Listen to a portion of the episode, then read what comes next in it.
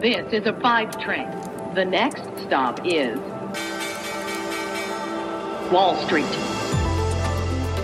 Guten Morgen und hallo zu euch nach Deutschland. Herzlich willkommen zu Wall Street Daily, dem unabhängigen Podcast für Investoren. Ich bin Sophie Schimanski. Schauen wir zunächst mal auf die Ausgangslage für heute und diese Woche natürlich auch an der Wall Street. Da gingen am Freitag die Hexen um, im übertragenen Sinne natürlich nur. Es war Hexensabbat an der Wall Street. Der letzte Handelstag aller vier Derivatetypen, also von Optionen und Terminkontrakten auf Indizes und Aktien.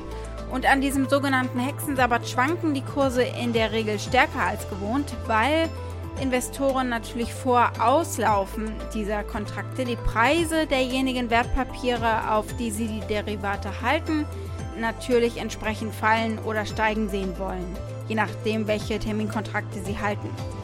Die wichtigen Indizes haben demnach im Minus geschlossen. Auch der Tech-Wert Nasdaq Composite hat nachgegeben. Bei euch in Deutschland ist die Stimmung gedrückt. Der DAX hat zum Wochenausklang deutliche Verluste hinnehmen müssen. Der DAX schloss 1% im Minus und liegt jetzt deutlich unter 15.600 Punkten. Im Vergleich zum Tageshoch verlor der deutsche Index rund 300 Punkte und damit zu meiner Kollegin Annette Weißbach an der Frankfurter Börse. Da ist alles neu, gerade beim DAX oder vieles zumindest. Guten Morgen, Sophie. Hier in Frankfurt schauen wir auf die DAX-Erweiterung, ein historisches Event, denn zum ersten Mal hat der DAX 40 Mitglieder. Ansonsten gucken wir heute auf diese Themen. Natürlich gibt es wie immer montags einen Blick auf die Woche und die ist spannend. Dann schauen wir auf den Milliardär von äh, PayPal, Palantir und Facebook, auf den Investor Peter Thiel. Der zeigt uns, wie er Milliarden Dollar an Altersvorsorge angesammelt hat. Und da ist, kleiner Spoiler, nicht immer alles mit rechten Dingen zugegangen, scheint es.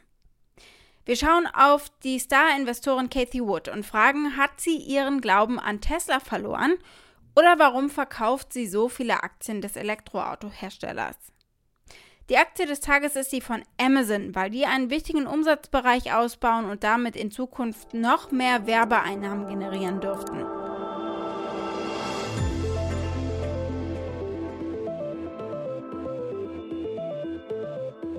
Der Ausblick und äh, alles, was diese Woche ansteht, es ist eine bedeutende Woche. Das Treffen der Federal Reserve, der Notenbank, ist wahrscheinlich das größte Ereignis in dieser Woche. Morgen und am Mittwoch tagen sie. Am Mittwoch ist dann die Pressekonferenz mit Jerome Powell. Wird die Notenbank den Start des Taperns verkünden, sprich das Zurückfahren des Anleihenkaufprogramms, eine Mehrheit an Ökonomen rechnet aktuell damit, dass im Dezember die erste tatsächliche Änderung bei den Anleihekäufen erfolgen wird. Es gibt jede Menge Wirtschaftsberichte diese Woche, die äh, von Interesse sind, vor allem auch aus dem Immobilienmarkt.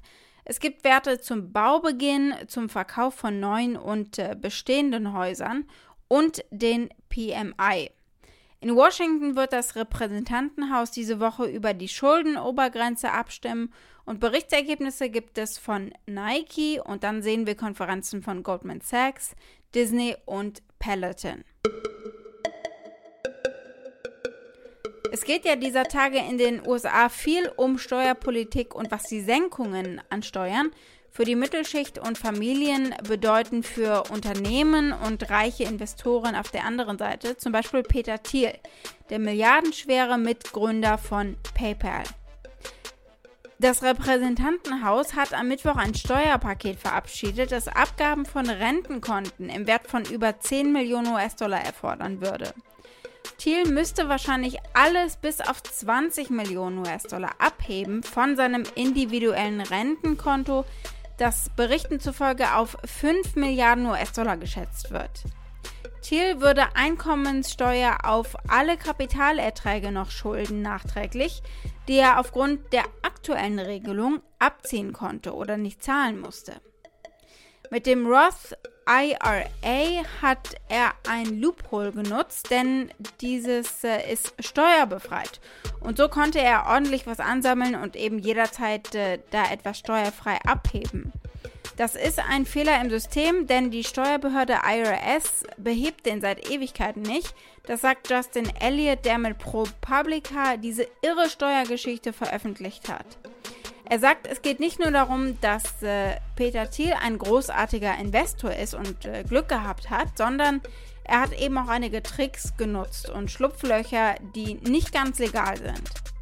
Well, as of 2019, uh, we know that the Roth had $5 billion in it. And I think it's important to note that this growth from under 2000 back uh, 20 years ago to 5 billion today does not just reflect the fact that Peter Thiel is a brilliant investor, which is something that we all already knew. It also reflects the fact that these founder shares he bought in the company that would become PayPal were priced at the time at literally a tenth of a penny per share. We found an SEC filing that suggests that uh, those shares were actually at below fair market value. Um, and uh, you're actually not allowed to purchase assets below value with your Roth. So there's sort of unanswered questions about how, how exactly this happened. Hat die Star-Investorin Cathy Wood ihren felsenfesten Glauben an Tesla und Elon Musk verloren? Das könnte man glauben, denn die Investmentgesellschaft äh, von Wood Ark Invest hat im September mehr als 350.000 Tesla-Aktien verkauft oder im Wert von 266 Millionen Dollar eben Tesla-Aktien. Aber es ist kein Misstrauensvotum von Wood, sondern es ist eher ihr Investmentstil. Die Aktie hatte einen Lauf und äh, Wood nimmt jetzt einfach Gewinne vom Tisch, um sie weiter zu investieren. Die Tesla-Aktien haben seit Mitte Mai 34% zugelegt. Wood hat in Vergangenheit schon öfter mal Tesla-Aktien verkauft und sie sagt selbst, sie wird äh, dann auch immer wieder gefragt, wie kannst du so bullish sein bezüglich Tesla und das ist sie immer noch und trotzdem verkaufen. Sie antwortet, das ist auf der einen Seite Portfolio-Management, sodass Tesla einfach nicht zu groß wird als Nummer 1 Holding und es ist aber auch ihre Investmentstrategie, die eigentlich ein bisschen wie die von Warren Buffett klingt. Be greedy when others are fearful and fearful when others are greedy. Also, wenn die Aktie nach oben steigt, weil alle zugreifen, solle man Gewinne vom Tisch nehmen und eben andersrum. Wenn Analysten hyperventilieren und die Aktie in den Himmel loben, dann nimmt Wood zum Beispiel Gewinne vom Tisch.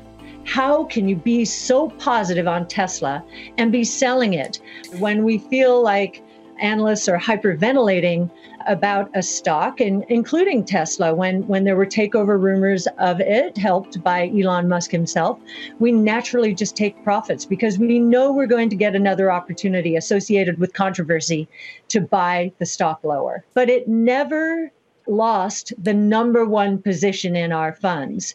If we had not taken profits in its ride up from 178 to 900 or nearly a thousand, it would have been nearly 20, maybe over 20% of the fund. That would not be wise portfolio management. We like to yeah. uh, control our position sizes as I described. Damit gehen wir zu meiner Kollegin Annette Weißbach in Frankfurt. Der DAX enthält ab heute 40 Unternehmen, bisher waren es ja 30. Annette, an dich deswegen die Frage, was bedeutet diese DAX-Reform für Anleger? Es spielt ja vor allem eine Rolle für Anleger, die in ETFs auf äh, DAX-Basis investiert sind, richtig? Genau, das spielt natürlich eine Rolle. Allerdings passiert das für die ETF-Investoren komplett automatisch. Ähm, die äh, ETF-Emittenten und die Asset Manager dahinter ähm, stocken einfach auf. Das heißt, sie kaufen jetzt die breite Bandweite des DAXes und das sind natürlich jetzt zehn Titel mehr. Manche Analysten sagen, der neue DAX ist mehr ein Wachstumsindex und nicht so sehr ein Dividendenindex, wie er vorher es gewesen ist. Andere sagen, es ist nicht der große Wurf. Wir müssen uns das anschauen, was die Zukunft bringt, ob die Diversifikation des DAXes wirklich auch zu mehr Dynamik in Wachstumsszenarios dann führen wird oder ob der DAX doch eher ein bisschen behäbig bleibt im internationalen Vergleich. Mhm. Und äh, wie schafft es ein Unternehmen mit äh, 35 Mitarbeitern in den DAX? Es muss nur genug wert sein. Und das ist genau die einfache Antwort. Denn die Porsche Automobil Holding ist quasi eine Holdinggesellschaft mit 35 Mitarbeitern. Die bieten gar nichts an. Da wird auch nichts produziert. Das Einzige, was sie haben, einen Stimmrechtsanteil oder eine Stimmrechtsmehrheit, sollte ich sagen, an Volkswagen. Und die Volkswagen-Aktie ist so sehr gestiegen, dass sie jetzt ähm, als Holding ebenso sehr viel wert sind. Die Porsche SE Holding macht aber noch ganz viele verschiedene andere Investitionen. Unter anderem haben sie letztens eine Investition in ein New Space Unternehmen getätigt. Das heißt, sie sind relativ innovativ und ähm, naja auch zukunftsorientiert. Und äh, was heißt das für den MDAX? Geht diese Reform für den DAX jetzt mit einem Bedeutungsverlust äh, des MDAX einher? Was sagst du? Mm, ob das ein Bedeutungsverlust sein wird, müssen wir uns erstmal anschauen. Der MDAX wird kleiner, das ist auf jeden Fall klar. Es sind jetzt nicht mehr 60 äh, Unternehmen, sondern noch 50 Unternehmen. Und vor allem wird Airbus aufrücken. Airbus ist ein riesengroßes Unternehmen und hat eigentlich die MDAX-Entwicklung extrem dominiert. Man könnte sogar positiv sagen, dass es jetzt sehr viel diversifizierter sein wird, sehr viel breiter gestreuter und vielleicht auch deutlich dynamischer, weil jetzt dieser große Wert nicht mehr so alles dominieren wird, auch was die Entwicklung anbelangt. Mhm. Vielen Dank, Annette. Dankeschön, Sophie. Die Aktie des Tages ist die von Amazon, denn der Konzern baut einen wichtigen Umsatzbereich aus. Wenn man bei Amazon nach Technik, Büchern oder Spielzeug sucht, dann erscheinen ganz oben so zwei, drei gesponserte Anzeigen, für die Unternehmen eben zahlen müssen.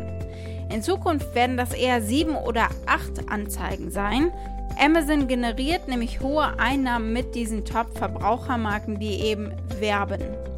Es gibt in Zukunft weniger organische Suchergebnisse auf der Seite, sodass der einzige Weg auf die Seite zu gelangen immer mehr darin besteht, äh, sich dort einzukaufen. Experten sehen das jetzt so, es gibt äh, in Zukunft weniger organische Suchergebnisse auf der Seite, sodass der einzige Weg äh, auf dieser Seite eben zu verkaufen darin bestehen wird, sich dort einzukaufen über diese Anzeigen eben. Sonst wird das Produkt gar nicht gefunden oder zumindest nicht in einer vorteilhaften Position. Während Amazon keine Werbeeinnahmen öffentlich macht, machen Anzeigen den Großteil der sonstigen Verkäufe des Unternehmens aus, also die Spalte Others, da findet man die. Und diese Kategorie war im zweiten Quartal der am schnellsten wachsende Teil des Gesamtgeschäfts von Amazon. Der Umsatz stieg gegenüber dem Vorjahr um 87 Prozent auf etwas mehr als 7,9 Milliarden US-Dollar. Was sagen jetzt Analysten gerade zu Amazon? 40 Mal heißt es kaufen, 7 Mal übergewichten und zweimal halten. Das ist ziemlich eindeutig, oder? Man muss aber tief in die Tasche greifen gerade. Das durchschnittliche 12-Monats-Preisziel liegt bei 4.105 Dollar und das sind 500 mehr als zum Freitagsschlusskurs. Also die Aktie ist eben aktuell schon sehr teuer. Wall Street. Damit war es das für heute. Ich hoffe, ihr seid morgen wieder mit dabei. Dann schauen wir unter anderem, ob der chinesische Immobilienentwickler Evergrande heute die erste große Rate bezahlen kann oder ob die Lage wirklich kritisch wird. Schickt gerne eure Fragen oder Vorschläge für eine der nächsten Ausgaben, am besten als Sprachnachricht. Ihr erreicht uns unter wall-street-daily at mediapioneer.com. Habt einen schönen Tag heute noch. Bis morgen, eure Sophie.